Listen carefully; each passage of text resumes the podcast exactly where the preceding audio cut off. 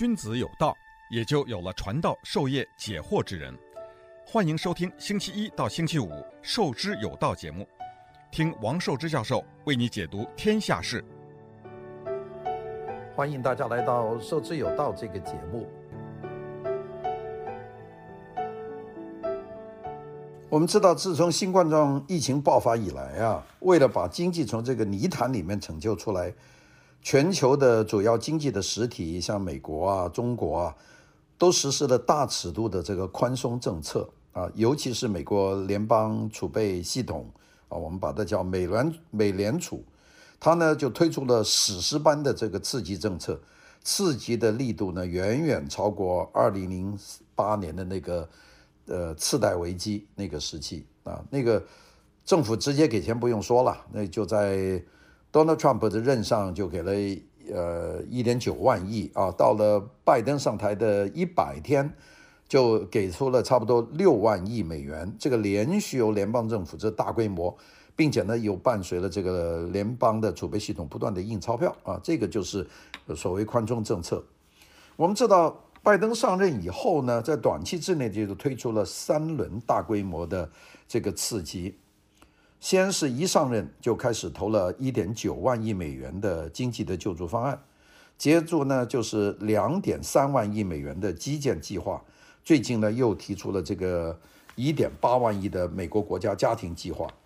这个美国财政的大规模的刺激，美国联邦储备系统啊，美联储呢就密切的配合，美国的货币的供应量呢是超出了历史的新高。美国的这个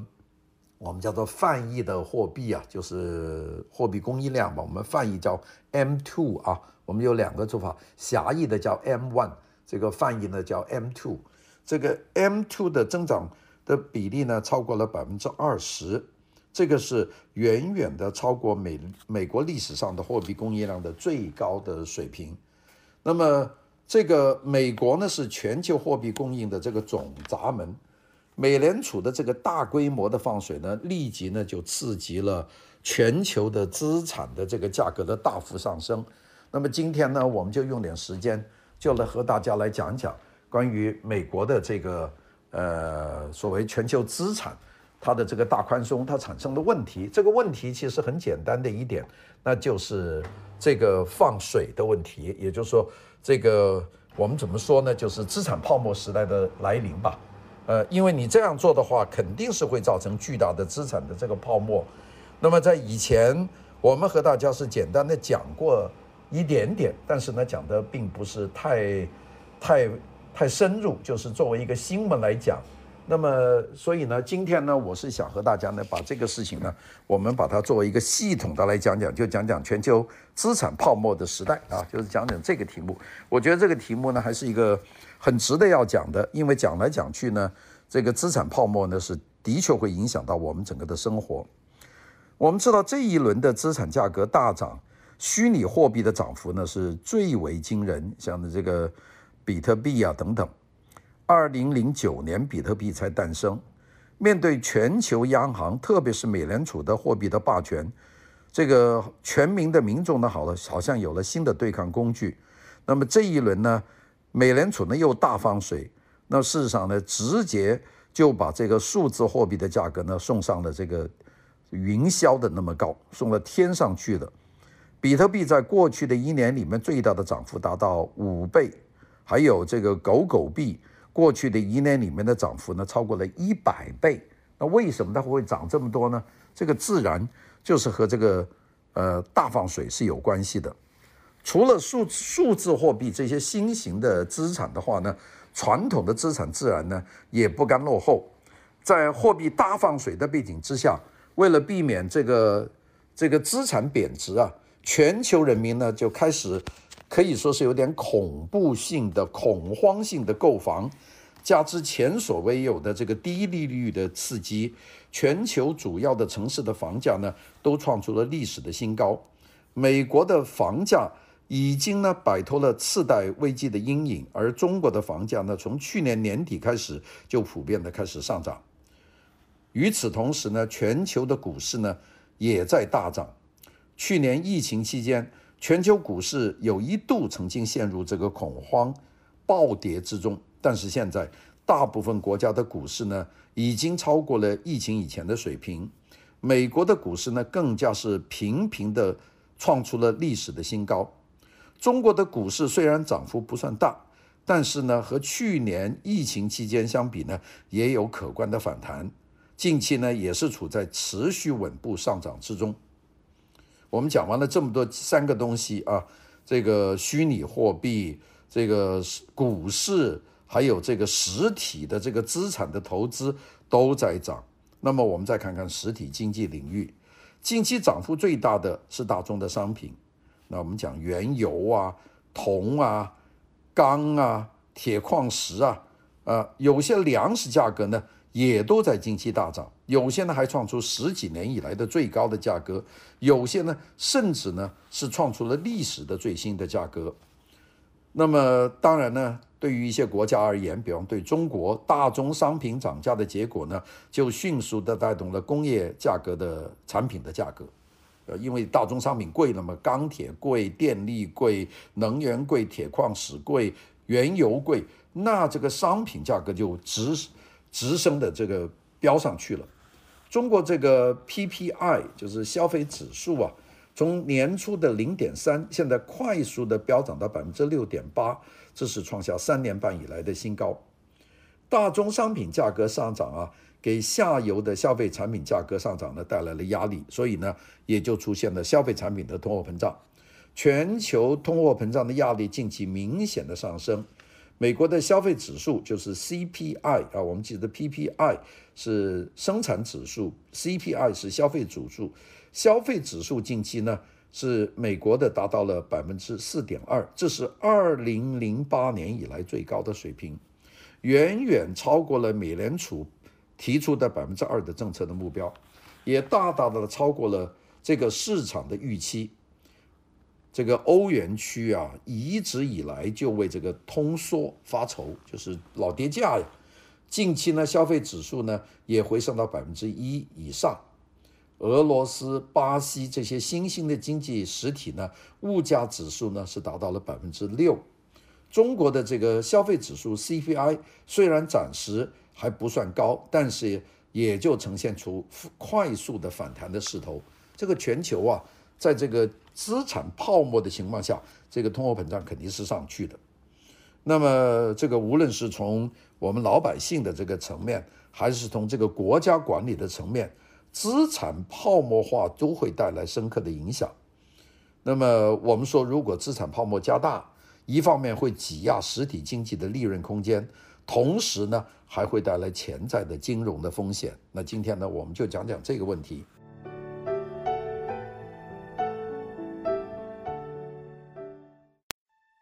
君子有道，也就有了传道授业解惑之人。欢迎收听星期一到星期五《授之有道》节目，听王寿之教授为你解读天下事。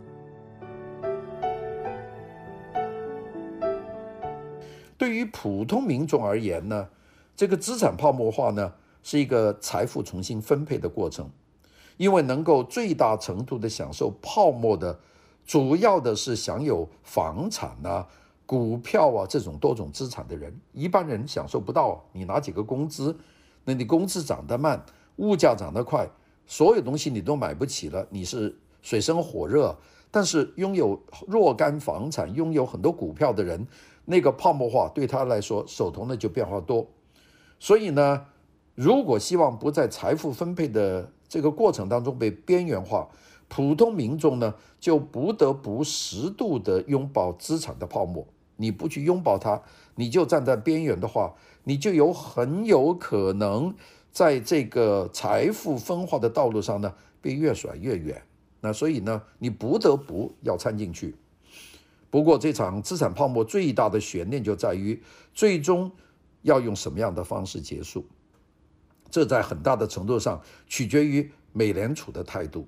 由于美国通货膨胀的水这个快速的上升。美联储的内部已经开始呢讨论这个缩减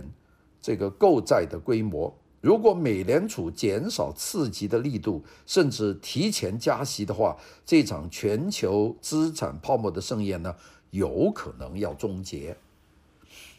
我们记得上个世纪七十年代，一九七十年代，美国当时的财长就说啊，美元是我们的货币，但是是你们的问题。这句话呢，现在依然成立。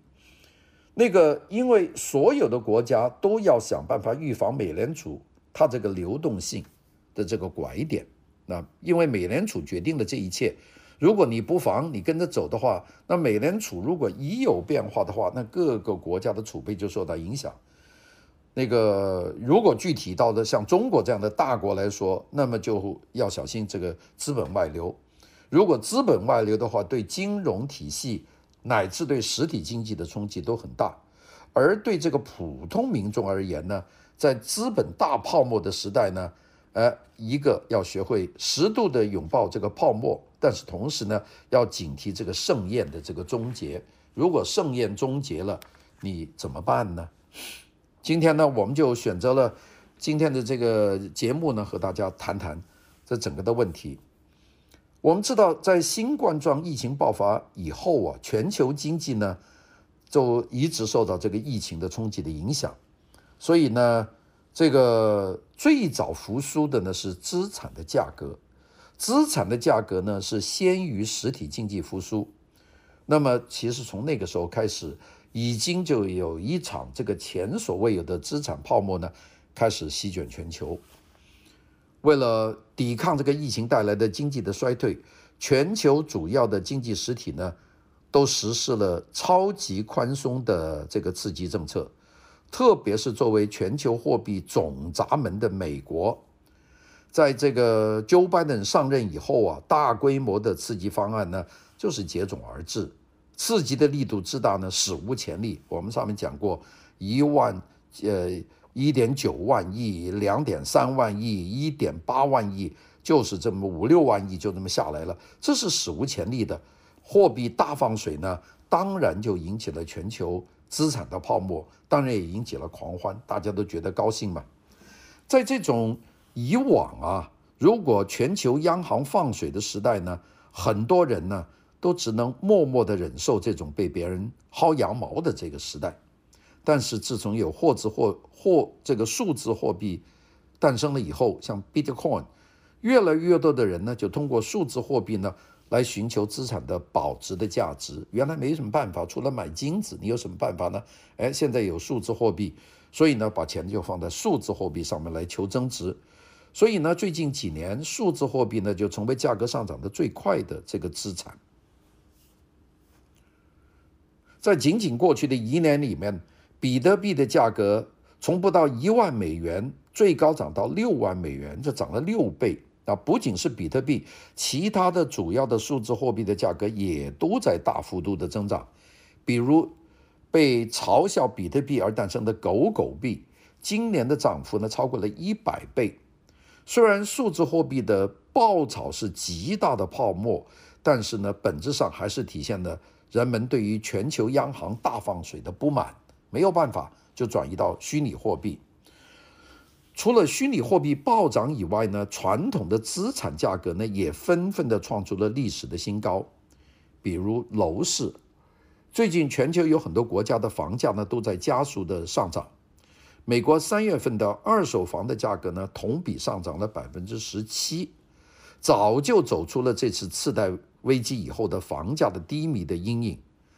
英国四月份的房价的涨幅呢超过百分之八。是创造出过去六年以来的最大的涨幅。今年年底以来，中国的房价呢开始集体的这个普遍的涨价，无论是一线的城市，像这个上海啊、深圳啊、北京啊、广州啊，这个都是一样，还有二三线的城市，在中国呢都呈现上涨的势头。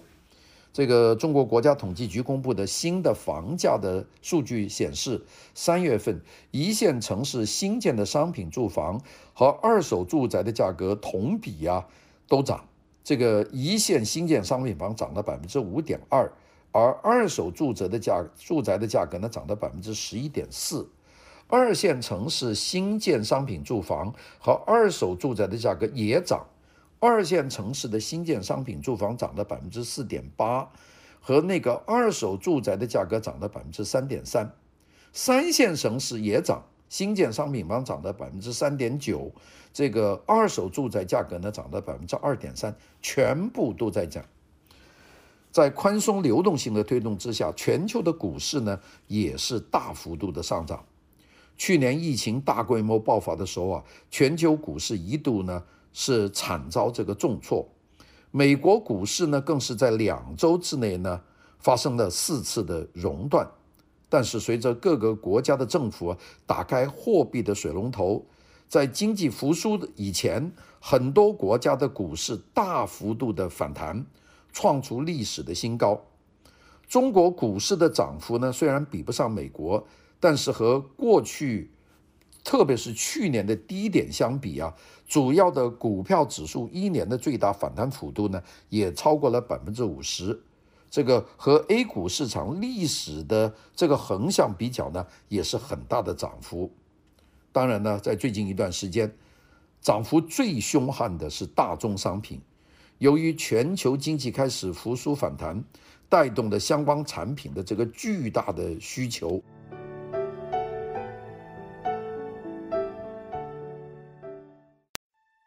君子有道，也就有了传道授业解惑之人。欢迎收听星期一到星期五《授之有道》节目，听王寿之教授为你解读天下事。那个我们知道，在过去的这个季一个季度里面，就是刚刚过去的这个二季度啊，这个到六月份，这个进入这个二季度啊，中国的经济这个大幅增长百分之十八点三，美国经济呢也增长了百分之六点四，这个全球两大龙头的 GDP 啊，快速的反弹，将原材料的价格呢推向了高位，除了实际需求之外。美国的财政货币的政策也大尺度的刺激，这就是国际大宗商品的价格飙涨的重要的原因。自从这个 Joe Biden 上任以来啊，先后推出了前所未有的刺激方案，释放出巨大的流动性，大宗商品的价格自然就是水涨船高。二零二一年的四月末，WTI 的原这个原油的期货的价格，还有这个 LME 的这个铜期货的价格，和这个路透大宗商品现货的价格综合指数叫 CRB，分别都涨了这个很多。那这个原油期货价格涨了百分之十八点七，这个铜的期货价格涨了百分之八十九，还有这个大宗商品现货的期货涨了百分之五十一。那么有一些呢，这个非常重要的这些大宗商品，那比如说中国发展需要的重大商品，价格涨得就特别的多，像钢铁啊、铜啊、原油啊，这个就涨得很多。因为中国第一季度的经济增长百分之十八点三，那么短期之内造成了对相关的产品的巨大需求，比方说铁矿石的涨幅就超过百分之四十，价格呢创造历史的新高，这些都是现在的情况。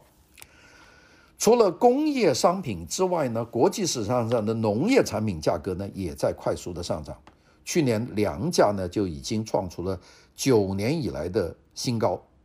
进入了二零二一年以后呢，粮价呢更加是呈现加速上涨的这个趋势。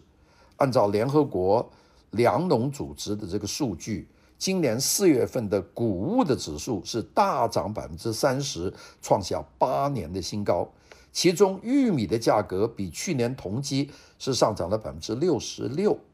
大麦和高粱的价格呢是上涨了百分之二十六和百分之八十六，高粱上的厉害，高粱一个是饲料，第二个是做酒啊。作为国际大宗货物的重要的买家，这个大宗商品的价格上涨，这个呢对各个国家带来重大的冲击。那么对于美国通货膨胀的压力，我们已经看见了。这个对于中国，就是工业品的价格指数也在上涨。那个我们知道，这个从去年，不论是美国还是中国，它的生产指数 PPI 都是负增长。到了今年的头几个月，PPI 也就是生产指数呢就涨。中国呢是从这个元月份只有百分之零点三，飙升到百分之六点八，就变成了三年以来的最高。由于国际市场大宗商品的趋势呢还在这样的狂涨，所以呢估计中国的这个生产者指数啊 PPI 呢还会继续的攀升。美国是一样的，这个呢第一方面就会大幅度的挤压制造业的利润，赚的钱少嘛，你成本就高了。同时呢也就会把价格的涨幅呢调整到下游，就造成终端消费品的物价的水平涨高。我们现在，你们说到这个市场去买牛肉、猪肉、呃鸡肉、呃鸡蛋、牛奶，甚至蔬菜都在涨高，它就是已经转嫁到这里了。那么，所以呢，这些涨价呢都是非常厉害的。那么，我们就说这个 PPI 的高涨就造成 CPI 的高涨，一个是生产指数，一个是消费指数。消费指数呢就涨得厉害。我们看看这个食品啊、衣物啊、医疗啊、文化娱乐啊、房子、居住、衣着啊、交通啊，还有通讯啊等等，食品啊，这个六大类的产品价格，现在在美国、在中国都在上涨。生活用品和服务价格呢，虽然现在还基本持平，但是呢，还是一个全面上涨的一个态势。我们看得见，这个涨啊，是一个肯定的一个过程。那个美国四月份的 CPI 就是消费指数已经达到百分之四点二，或者是四月份，五月份呢比这个还要稍微高一点，现在已经进入六月份了。我们迟一点拿到美国的 CPI 的这个指数再跟大家讲。那么有些国家更高，像俄罗斯、巴西这些国家的 CPI 就是消费指数呢是达到了百分之六，就这几个国家涨价是涨得更加的厉害。那么我们知道资产泡沫它的危害性有多大？在实体经济全面复苏以前呢，这个资产泡沫呢，如果越吹越大，它就会对经济、对于民生带来全方位的这个伤害。疫情爆发以后啊，国际经济学就出现了一个全新的热门的词，叫 K 型复苏，用这个呢来描述全球经济发展的趋势。所谓 K 型复苏呢，就包含多层的含义。一方面是指部分行业受益于经济刺激的计划，在疫情之后呢，快速的复苏；但更多的行业呢，其实还在疫情的冲击下挣扎，收入呢越来越少，甚至呢破产倒闭。部分行业呢快速向上反弹，部分行业呢停滞不前，甚至下滑。在坐标上呢，就前呈现出这个 K 型的走状走这个走势，K 嘛就一个往上，一个往下，不就 K 嘛？这个没很少见到。我们说 W 型啊、V 型啊、U 型啊、L 型啊，或者等等，这些都是我们传统的。这个 K 型的是第一次看见的，也就是说有些特别好，有些呢就往下跌。还有一种 K 型的复苏，是指这个实体经济和资产泡沫之间。出现了明显的分化的走势，资产价格快快速的向上反弹，远远超过实体经济的复苏的这个速度。这种复苏呢，会给经济带来怎么样的伤害呢？那首先，资产价格全面大幅度的上涨，提升了实体经济的运营的成本。啊，以国内的工业产品的价格来看。就是中国国内的今年四月份的这个生产指数 PPI 指数，以及从去年的负增长上涨到六点八，这前面说过了，已经是三年半以来的最高。这个呢，也就意味着经济还没有完全从疫情中复复苏，工业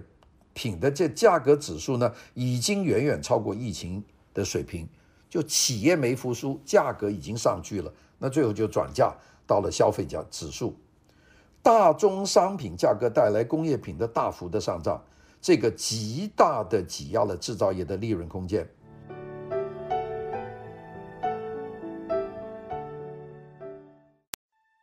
君子有道，也就有了传道授业解惑之人。欢迎收听星期一到星期五《授之有道》节目，听王寿之教授为你解读天下事。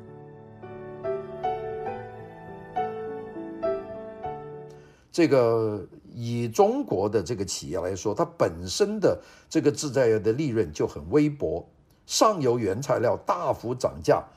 部分的这个溢价较强的企业呢，可以将成本呢压向下游转移，最终呢形成消费端的通胀压力。那简单的说，就是说我的原材料的价格高了，我就嫁祸到这个产品上面，那消费者呢就花更多的钱。但是呢，有一些没有办法转移成本，只能靠自己消化的企业呢，就会减少投资，严重的可能会破产和倒闭。这个是本来的利润空间就少，你再往里面转嫁的话呢，那下面就没人买，你就得破产。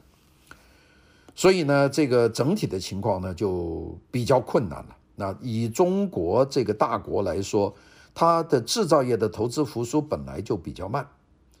呃，由于去年呢又有疫情的特殊的情况，有很多数据呢就不具有可比性，所以呢，今年经济速度大部分是以两年平均水平来计算的。那么我们知道，从固定资产投资来说，今年前四个月的同比是增加了百分之十九点九，就百分之二十了，两年平均增加百分之三点九，整体的投资水平呢已经恢复到这个疫情以前。那么我们知道，在固定资产投资的三大主体，一个是房地产投资、基建投资，两年都有增速。房地产投资增加了百分之八点四，这个基建投资增加百分之二，只有制造业两年平均是下降，下降了百分之零点四，就是三大龙头吧，房地产、基建和和这个这个制造业，制造业是下降的。制造业呢，这个所以就空间小了，制造业。能够更真实的体现实体经济的复苏程度，房地产和基建谈不上啊。如果这一轮的大宗的商品的价格持续的上涨的话，就将进一步的挤压制造业的这个投资，而开始影响到实体经济的复苏。由于很多制造业啊，这个中小企业呢，就是创造就业的这个主力。如果制造业不能够迅速的复苏，甚至在大宗商品这个涨价的压力下倒闭的话呢，也就显示出这个就业的压力。这是一连串的，这个不管是中国是美国都面临这个情况。那个不仅大宗商品价格上涨啊，会给实体经济带来压力，楼市和股市的资产泡沫如果过大，也会抑制实体经济的复苏。因为资产泡沫带来了巨大的财富的效应，会使更多的资金脱离实体经济，进入虚拟经济。政府为了拯救实体经济而释放出的流动性，最终呢，只能有少部分的流入实体，大部分的就进入资产领域，炒高的资产价格就进入了股市，进入了这个资产市场，甚至进入了虚拟货币，没有进入实体经济。所以呢，就叫做实入后虚啊，这个你本来是实的投进来，后来就变成虚的，就就走掉了，这就是变得实体经济呢越来越萎缩，资产的泡沫呢就越炒越大，这个就是我们现在讲到的一个实际的情况。哎呀，这些情况我们讲到这里来呢，是觉得实在是非常的糟心啊。我们知道那个。受到疫情的影响啊，这个中低收入者呢，他们是最惨的，他们没有办法从这个资产泡沫里面获得的利益。那我们说能够获得利益的，受到资产泡沫的影响呢，就是那些手头有资产的人，有房子，有几套房子，有几十套房子，或者有股票。呃，由于资本泡沫化，他们就有有更多的地方可以做，所以他们在这个资产泡沫化的边缘里面去拥抱这个，他们会变得更加富有。这是有资产的人，但是呢，中低收入的人呢，他们就没有办法从资产泡沫里面，因为他自己钱都没有，并且呢，他呢是一个受害者。为什么呢？他既没有办法去赚钱，但是呢，他还要承受由于资产泡沫造成的通货膨胀。物价上涨，他们是首当其冲的。那么我们知道，这个上游大宗物价上涨，就造成下游物价的上涨。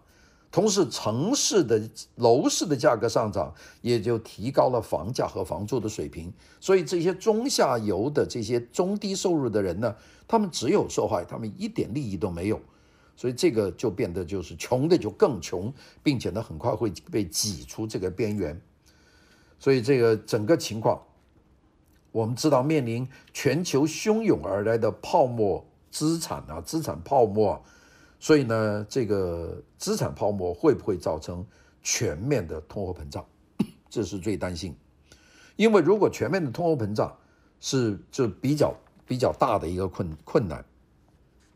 那么，这个各个国家呢都在想办法要要避免这个全球化的通胀，但是你看，从美国的情况来看呢，这个比较困难，因为美国它这个联邦这个呃联邦储备系统啊，它一方面是大量的放水啊，它一万九一点九万亿。